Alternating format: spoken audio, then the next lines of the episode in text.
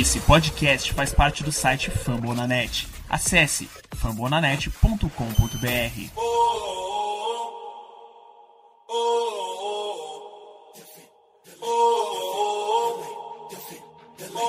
Cleveland, get on your feet and make some noise for your Cleveland Cavaliers! Let's go, Cavs! Eu sou a Evelyn Cristina, aqui com mais um episódio do podcast da Cavaliers Brasil pelo Flamon da Net. Esse que é o episódio número 18. Tinha um tempinho que a gente não gravava, desde o final de janeiro, quase um mês aí sem gravar nenhum tipo de podcast. Enfim, só tristeza, só ladeira abaixo de lá pra cá. Literalmente, só derrota. Mas enfim, hoje estamos apenas eu e Vitor aqui, o outro administrador lá do Cavaliers Brasil que vocês conhecem. Então, Vitor, fala aí com o pessoal, dá seu oi para eles. Bom dia, boa tarde, boa noite para todo mundo que tá escutando o podcast. É realmente, eu tô ainda mais tempo sem participar, né? Que acho que nos últimos dois podcasts eu não, não participei, das últimas duas gravações. De fato, de lá para cá mudou, mudaram bastante as coisas em Cleveland e talvez para pior. Talvez não, com certeza para pior.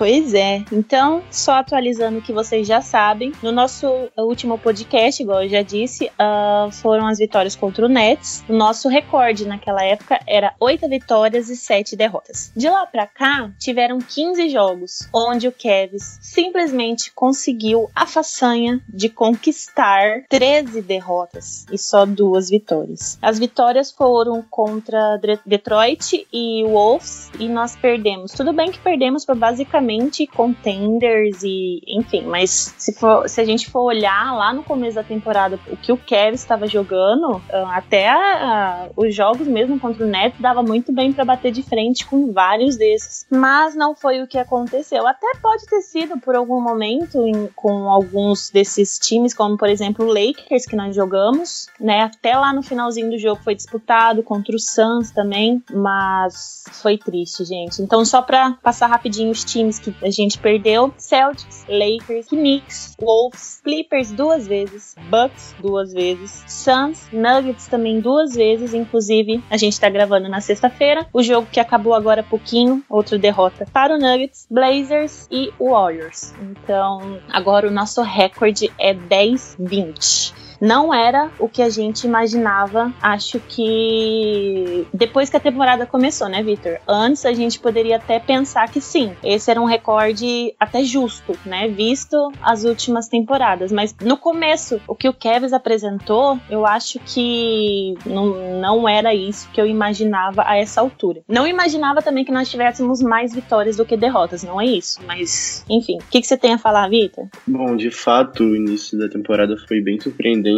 a gente também não esperava tão bom. E de lá para cá as coisas mudaram bastante. A gente sofreu com muitas lesões desde o início, mesmo quando a gente estava ainda com uma campanha boa. O time já vinha sofrendo bastante com lesões e agora continua sofrendo com lesões e a gente sofreu a perda do nosso talvez melhor defensor, junto com o Okoro e o Allen agora, mas o Larry Nance era o cara que dava um suporte muito bom ali na defesa. Ele defende no garrafão, consegue defender no perímetro, ele tem agilidade para marcar jogadores menores que ele. E eu peguei uns números aqui, vi. Uhum. Com o Nance em quadra, o Cavs cedia aproximadamente 105 pontos a cada 100 posses. E sem ele, são aproximadamente 124 pontos a cada 100 posses. É Ou seja, são, são são pra gente 20 pontos a mais na ausência do, do Nance, né? Então fica muito difícil de substituir esse jogador, principalmente quando os substitutos mais óbvios também estão machucados, né? O,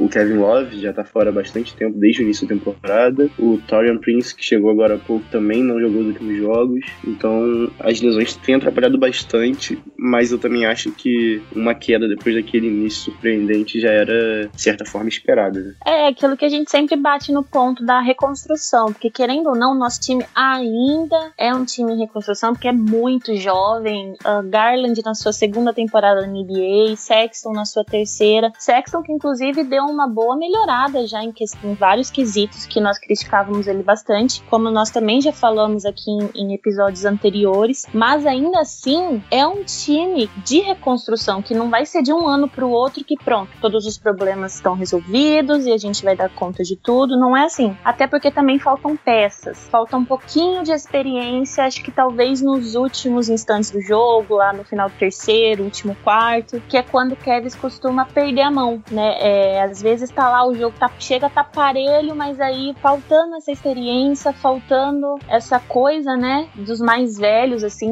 não tanto de idade, mas digo mais de experiência mesmo na NBA, essa casca que acontece, né, dos meninos meio que, não sei, acontece alguma coisa realmente e o Kevin simplesmente apaga. E aí começa a errar cesta, começa a forçar arremesso, e aí é onde os outros times aproveitam, vão lá e sacramentam suas vitórias. Isso é, é. Isso é bem comum em times jovens, né, Porque uhum. eles têm mais propensão a se frustrar com os erros, e aí eles frustrados cometem mais erros ainda, e é uma coisa que vai acontecendo e é difícil de parar, difícil de, de parar essa sequência de erros, principalmente com um time tão novo. O, o time que entrou em quadra hoje, a gente tá gravando no dia 19, depois da derrota contra o Nuggets, apenas o Cedi Osman não tá em contrato de rookie. Todos os outros jogadores, o, o Garland está na segunda temporada, o, o Sexton na terceira, o Cora na primeira e o Jarrett Allen na quarta temporada. Ou seja, dos cinco titulares, quatro ainda estão no primeiro contrato da NBA. Além desses problemas e da falta de experiência, ainda teve uma bela secada do Sexton, né, que a gente estava comentando aqui em off. Sim. Que depois que ele escreveu um texto pro Players Tribune falando que o, o Kevin estava de volta no mapa, a gente perdeu todos os jogos. São nove derrotas seguidas desde que ele escreveu aquele maldito texto. É, é, igual eu falei também aqui em off, é, a zicada foi tipo aquele tweet do, do Timberwolves, que eu acho que todo mundo conhece esse tweet então, todo mundo tem a zica, né? Acho que o Sexton, ao mesmo tempo que tá sendo nosso melhor homem, também foi aquele que trouxe a zica. Mas o Victor comentou num um ponto que eu acho que é, é realmente o ponto-chave, que é a frustração. Tanto é que em algum dos jogos passados, eu não vou lembrar exatamente em qual jogo, acho que o Victor pode me ajudar, o Jarrett Allen e o Sexton acabaram tendo um bate-boca ao sair da quadra. Acho que por conta mesmo desses erros. Foi no último foi no jogo anterior contra o Golden State. Ah, então. Foi acho por que... causa de uma falha de comunicação na defesa, ou por causa de um passe errado, não me lembro. Acho que foi na, um lance na defesa, que o Jared Allen ficou estressado, reclamou, não gostou do jeito que o Sexton respondeu e eles bateram boca, mas ficou tudo bem depois. Então, porque essas coisas de jogo realmente acontecem, não tem nem como, porque todo mundo tá ali ninguém tá querendo, forçando derrota, né? Ainda mais depois de ter provado aquele gostinho de recorde positivo e tudo. Mas é frustrante mesmo. Se é frustrante para nós, imagina para eles dentro de quadra, que estão ali, estão tentando, estão se esforçando. Mas eu, eu concordo com você, Vitor, sobre é, essa parte de ficar frustrado por causa dos erros e não conseguir sair. Parece um, um ciclo vicioso, né? Quer sair dos erros, mas não consegue sair por causa, enfim, da frustração e, aí fica forçando, enfim. E para quem não sabe, o Larry Nance, ele fraturou o dedo da mão. Ele já tinha tido uma entorse no pulso, se eu não me engano, mas acabou fraturando um dedo da mão e vai ficar mais de um mês parado. O, o, o Kevin Love, ele já tá para voltar. Ele tá fazendo já já tá treinando com a equipe de novo, ele tava fazendo treinamentos isolados, voltando aos pouquinhos, fazendo tipo um aquecimento antes dos jogos, mas agora o Bickerstaff já integrou ele no, nos treinos coletivos e ele tá aos pouquinhos tá voltando. Então acho que logo, logo a gente deve ter Kevin Love de volta em quadro. Meu único medo, assim, né, entre aspas, vai ser em questão do, do condicionamento, né, do físico dele, não sei. Porque o Love, quando antes de se lesionar, uma coisa que o pessoal todo tava falando bastante era sobre essa coisa dele, né, Victor? De, de parecer não se esforçar, parecer tá, tá cansado, tá pesado, não vai, é, remessa de qualquer jeito, a qualquer hora. Você acha que o Ló volta assim de boa? Você acha que ele vai ter aquele tempo naquela coisa? Ah, sempre, sempre leva um tempinho pra. Ainda mais que ele se machucou logo início da temporada, né? Sempre leva um tempinho pra pegar o recondicionamento físico totalmente, pra pegar ritmo de jogo, calibrar o arremesso. E o Kevin Love, acho que desde a saída do LeBron, ele tá sempre nessa, né? Se machucando e aí volta de lesão, daqui a pouco se machuca de novo. Então acho que desde que o LeBron foi embora, não sei se o Love conseguiu engatar uma sequência de mais de 15 jogos seguidos. Acho difícil até ele ter conseguido. Eu pelo menos não me lembro. E isso é, atrapalha bastante, né? É que eu acho que foi na temporada seguinte mesmo da saída do LeBron que ele basicamente não jogou, né? Se ele jogou isso, foi isso. 10 jogos no máximo, se eu não me engano. Mas enfim, na temporada eu... passada também ele se machucou, não machucou? Foi, machucou, mas ele já jogou um pouco mais do que na anterior, né? É. Então, eu acho que talvez, talvez, né? A gente nunca pode dar certeza, enfim. Mas pela experiência, por números, por tudo, o Love e o próprio Della Vedova, porque na temporada passada, antes da, antes da paralisação por causa do Covid, o Dele tava sendo o maior garçom que eu já vi na NBA. Então, acho que ele teve jogos seguidos com mais de 10 assistências, então que ele ainda tá em protocolo de concussão, que não sei se vocês viram, a gente postou lá no perfil que aposentadoria era algo estava sendo cogitado, porque realmente ele tem um histórico e aí um dos um dos insiders do Cavs até deu um exemplo que concussão é como se fosse um floco de neve, aquele formatinho que todo mundo conhece, né? Então, uns se curam mais rápido, outros se curam mais devagar, não é um prazo certo para ela ir embora. Então, mas o Deli já voltou a treinar também, já estava fazendo, não assim, com um grupo, mas ele tá fazendo também uns treinamentos isolados, de arremesso e tudo. Falou que a aposentadoria tá fora de questão e talvez ele e o Love consigam ser essa experiência que talvez falta para os meninos no final, nos finais de jogos. Não sei se você concorda comigo, Vi, sobre isso. Ah, com certeza. A presença dos veteranos, até mesmo nos treinamentos, né? Porque eles não estão treinando junto com. Agora acho que o Kevin Love tá voltando a treinar junto com, com o grupo, né? Uhum. Porque até mesmo nos tre... nem precisa participar dos jogos para ter, pra ter influência na tomada de decisão, na, na confiança dos mais jovens, né? Porque você treinando todo dia com um cara que tá ali na liga há 8, 10 anos, você consegue absorver muita coisa. Eu tava vendo hoje um, um vídeo do, da comparação de uma jogada, um tipo de, de arremesso que é bem característico do Chris Paul ali no mid-range e que, sei lá, dois meses treinando e jogando ao lado do Chris Paul, o Devin Booker já tá fazendo um arremesso exatamente igual ao do Chris Paul. É bem, bem legal ver essa, esse tipo de coisa. Os jogadores mais jovens vão absorvendo tudo que eles conseguem dos jogadores mais experientes para adicionar o jogo dele. E, de fato, pro, pro Garland, pro Sexton, ter um armador mais experiente como o Della Vedova, seria muito, muito bom. É, então, é, é, não tem nada a ver com o Mas isso que você falou dos jogadores é, de copiarem, entre aspas, né, os, os seus mentores. É, é, eu li, acho que ontem, ontem teve o jogo do Lakers e do Nets, e o Renan, acho que todo mundo deve que né, acompanha basquete deve conhecer o Renan. É, no Twitter ele comentou inclusive do fadeaway do LeBron, que ele aperfeiçoou muito com os jogadores enquanto ele estava no Miami Heat, que no Cavs ele não fazia muito, mas ele foi pro Miami Heat e ele acabou aperfeiçoando essa jogada e que foi e que hoje em dia é a jogada dele, né? Que ele basicamente não erra. É igual também o Sexton tá aperfeiçoando bastante o mid-range e o Garland no floater. É, então são jogadas assim específicas específicas, que eu acho que todo, todo jogador tem a sua, né? Algum dos nossos podia aperfeiçoar na bola de três, mas tudo bem. Isso a gente. Porque também o aproveitamento de três do Kevs é só tristeza, gente. Pode não tá aí pra isso, de calma. Ai, meu Deus. É colocar o Thierry Osman em quadras, é lá no perfil, os, as respostas no perfil lá. Perdemos, perdemos aquele gif do Messi colocando óculos, perdemos. Muita confiança no turco.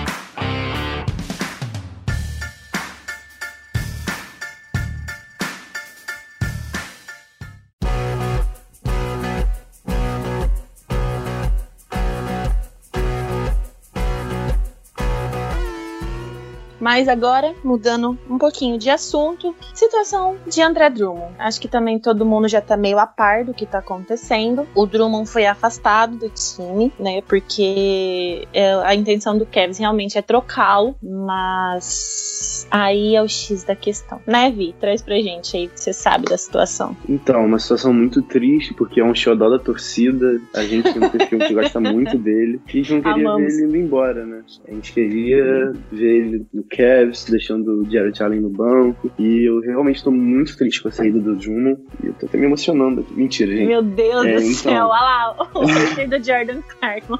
Ele... Não fala de Jordan Clarkson, senão vai cair a chamada.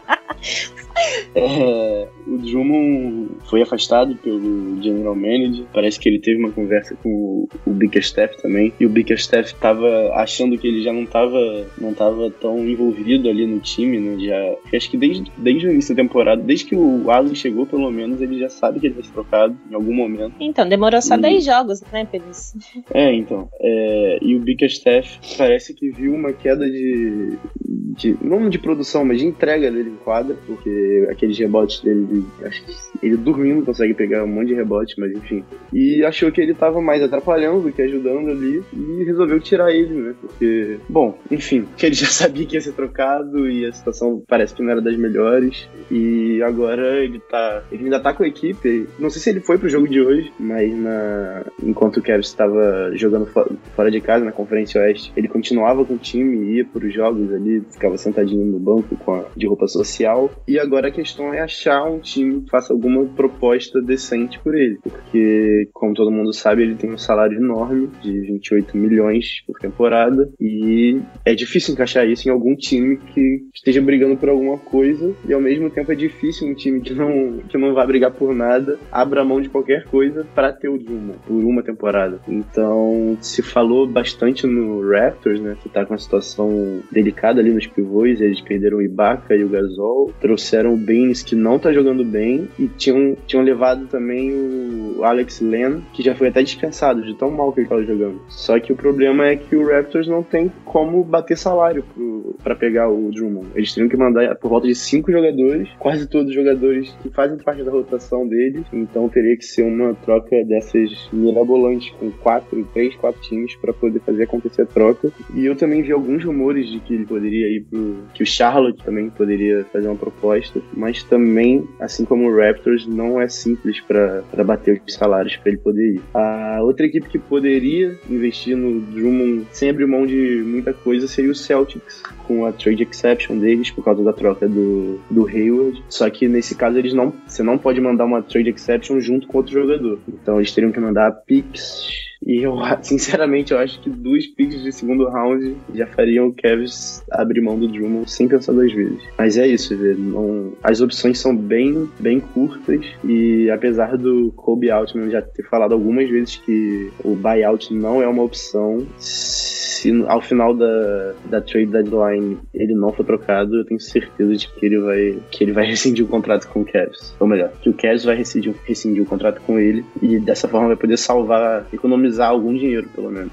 É, então, aí fica a situação meio chata, né? Ruim, assim, porque ah, eu e o Victor também a gente tava conversando em off aqui que essa situação de afastar o jogador é meio que, hum, às vezes não é a, a correta se fazer. Porque, por exemplo, tem aí a situação do, do buyout. Aí, então, os times pensam, tipo, ah, pra que que eu vou oferecer alguma coisa, correndo risco, no caso do Raptors, por exemplo, que o Victor trouxe. Oferecer jogadores, mandar jogadores pra lá, que são da minha rotação, que são importantes aqui, vão ser importantes lá, pra trazer um jogador que se eu puder talvez esperar um pouquinho mais, possa vir, né? Tudo bem Então, aí... Tem, tem só uma coisa aí, é que se o time estiver precisando muito, eu acho difícil eles esperarem um buyout, até porque se fala que em caso de buyout, ele vai pro Nets com certeza. Porque É, então. o Nets tá doido por um pivô e seria o time mais forte possível pro Drummond, em que o Drummond teria minutos de jogo relevante. Então, se algum time sem ser o Nets quiser ele, vai ter que ser por meio de troca, porque buyout é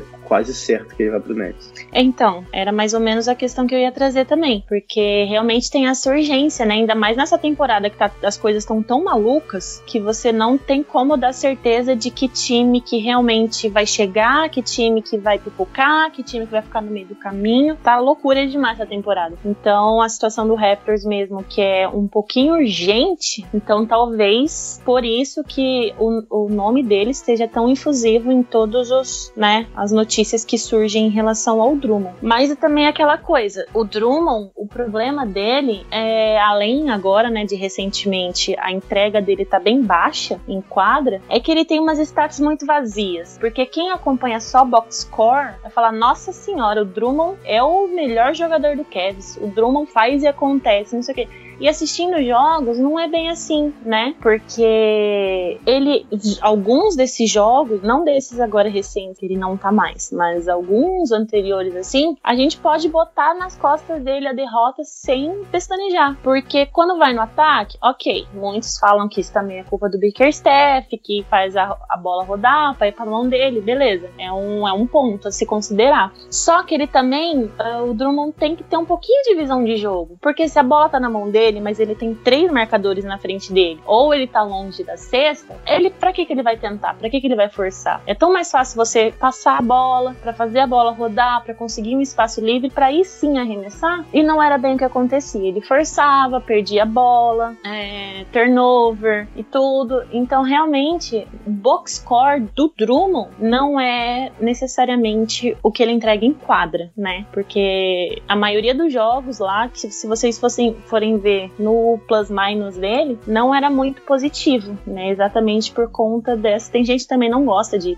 da, da estatística do plus-minus, mas aí só tô trazendo num geral, né? Mas, é, enfim, é essa situação. Por isso que tantos torcedores, tantos perfis do Kevs falavam a mesma coisa sobre o Drummond. Não é perseguição. Porque como que a gente vai perseguir um jogador que tá no nosso time, sabe? Como que a gente vai querer, ah, não, olha lá, tá falando do Drummond que o Drummond errou, que não sei o que, parece que quer que ele vá mal para provar que tá certo. Não é isso, gente. Nunca na vida. Uhum. Para reforçar o que você disse, eu tava lendo ontem ou anteontem uma reportagem do The Athletic, um site de esportes americano. É uma reportagem que agora não vou me, não sei se era com um GM da NBA, eles não, não citam qual, obviamente. Não sei se era um GM ou um scout que disse que o Juma é um jogador que pode colocar 30 pontos e 20 rebotes nas estatísticas e mesmo assim não tem impacto nenhum no jogo. E é bem isso que você falou, né? É um cara que os números dele estão sempre lá, mas não, não traduz o que ele faz dentro de quadra. O que não são números que se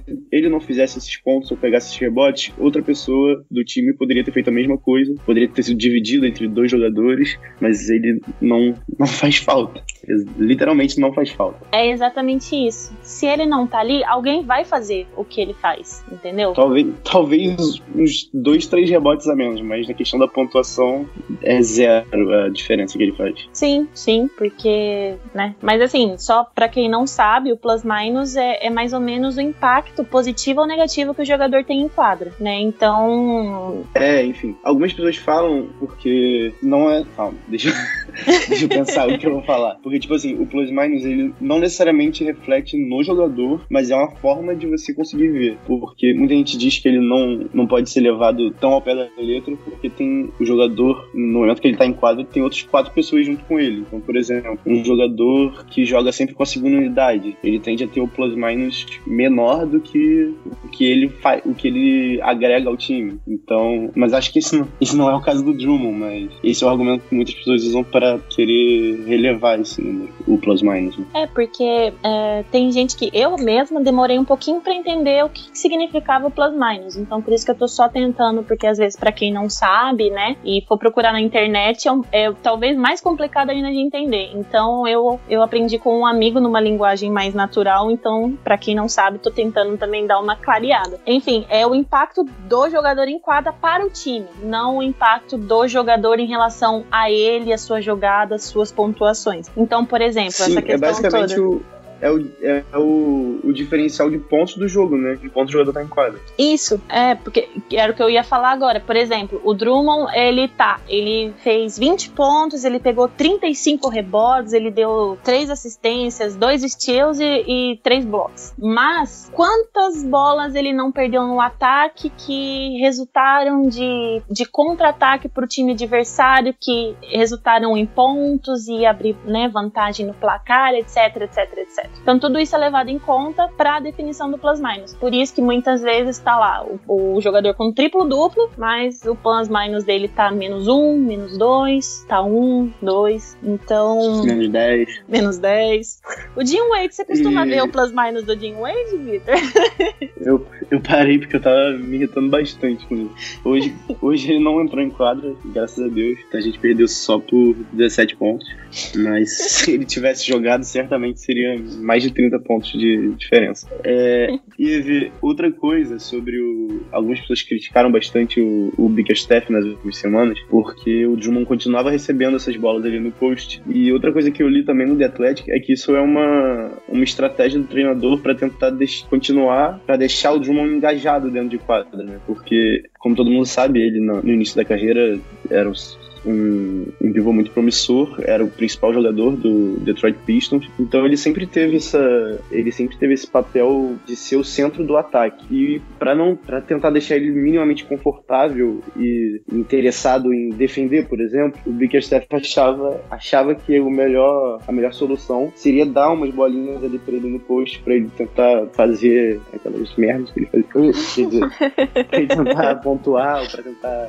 Ô Danilo, põe o pi aí, hein? Pra ele, pra ele ser o centro do ataque, né? E porque na cabeça do, do Bickerstaff, ele não ia se doar da mesma forma na defesa, sabendo que ele ia chegar no ataque e não ia participar do ataque. Esse seria o pensamento dele. É, esse, esse inclusive foi um ponto levantado por várias pessoas também, né? Que além disso também que é, continuar deixando o Drummond em quadra, passando a bola para ele tudo, para deixá-lo em evidência, para que outros times olhem para ele com interesse de levar, né, para os seus respectivos. Então são várias, assim, a gente não sabe de verdade qual que é, a gente nunca nem vai saber, porque Bickerstaff não vai falar, porque ele, é, ele é aquele homem que todos chamamos de gentleman, né? Ele não fala mal de ninguém, na frente de ninguém, ele nunca vai jogar ninguém no fogo. Então, assim, tanto é que vale, eu já vi várias pessoas também reclamando que, reclamando assim, que ele é um homem de vestiário, mas não é um homem técnico. Para ser técnico de um time para colocar o time para frente e tudo. Então a gente não sabe realmente qual que é a situação, né? Se é para deixar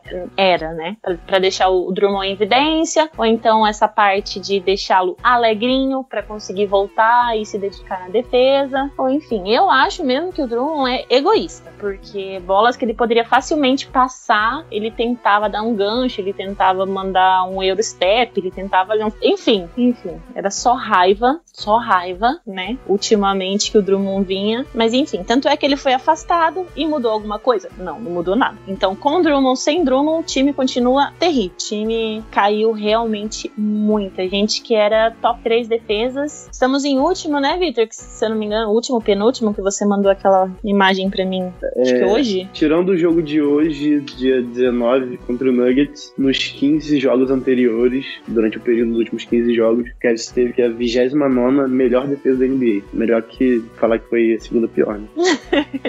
então para ver uh, como decaiu o time, né? E a gente não sabe. Isso, igual o Victor já trouxe lá no comecinho desse episódio, também deve-se a ausência do Larry Nance, sim, mas também não só por causa do Larry Nance, né? A gente também, talvez, aquele fator do time ser muito jovem, de, né? Mas a gente, o porquê exato, a gente não tem como definir, acho que ninguém tem como definir, porque realmente é, é um negócio muito surreal, que um dos melhores times, assim. Estavam jogando um basquete legal, coletivo, divertidíssimo de assistir. Caiu demais. Apesar de que, né, o Cavs, apesar da derrota de hoje e tudo, uh, contra o Golden State também, que eles abriram, acho que no terceiro, né, quarto, enfim. Não tá mais tão desastroso igual vinha sendo dentre esses 15 jogos. Porque o Cavs teve realmente jogos muito feios, muito. Contra o Celtics foi um horror do começo ao fim. Foi muito muito triste. Então, contra o Knicks também foi muito ruim. Não sei, viramos fregueses do Knicks, é uma tristeza. Mas também tiveram jogos muito bons, que posso dizer metade do jogo contra o Golden State. Hoje não foi lá tão desastroso. Contra o Suns foi um jogo muito bom. Contra o Lakers também foi bom, que a arbitragem deu mãozinha, mas e, e enfim, não sei o que esperar daqui para frente. E você, Vitor, o que você acha? Vai melhorar? Vai continuar a mesma coisa? Vai dar um pouquinho, assim, que eu não faço realmente ideia. Bom, se o recorte for esses últimos nove jogos, eu acho que a tendência é melhorar, até porque a gente vem bem desfalcado. A gente perdeu o Larry Nance, que era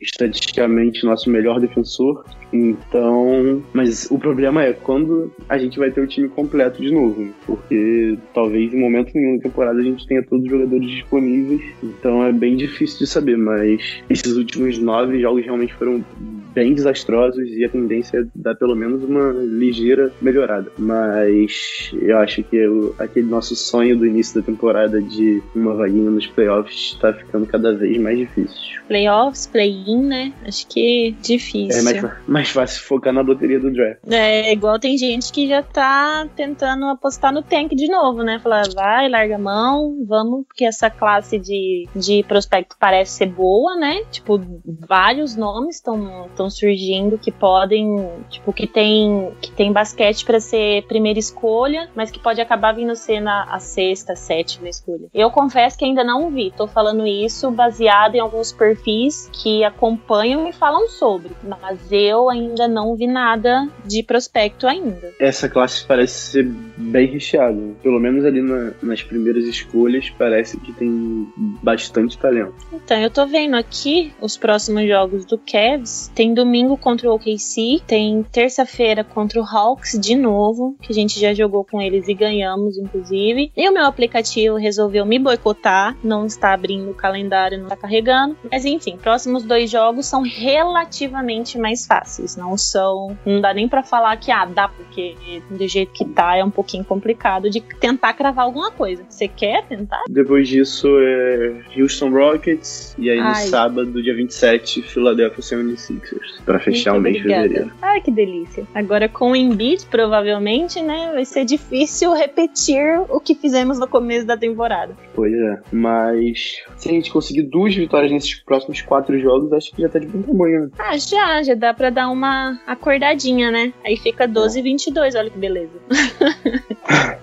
Mas assim, se a gente for pensar friamente, não tá muito longe do que a gente esperava antes de começar a temporada, né, Vi? Tipo, não é a, a, algo fora do normal. Isso, é, a gente tá é falando porque... assim por causa do começo, né? É, porque o início foi muito acima das expectativas. Né? Então, isso é basicamente o que a gente esperava antes da temporada começar. É, então também se lamentar, assim, então, né? Mas é triste porque a gente teve aquele gostinho lá, né, do recorde positivo de novo, aquela coisa legal, e agora já tá 10 vitórias, 10 derrotas a mais do que temos de vitórias. Mas fazer o que? Paciência, que é o que a gente mais está tendo nos últimos anos, e que é crer que uma hora os humilhados serão exaltados, que já tá dando a nossa hora, né?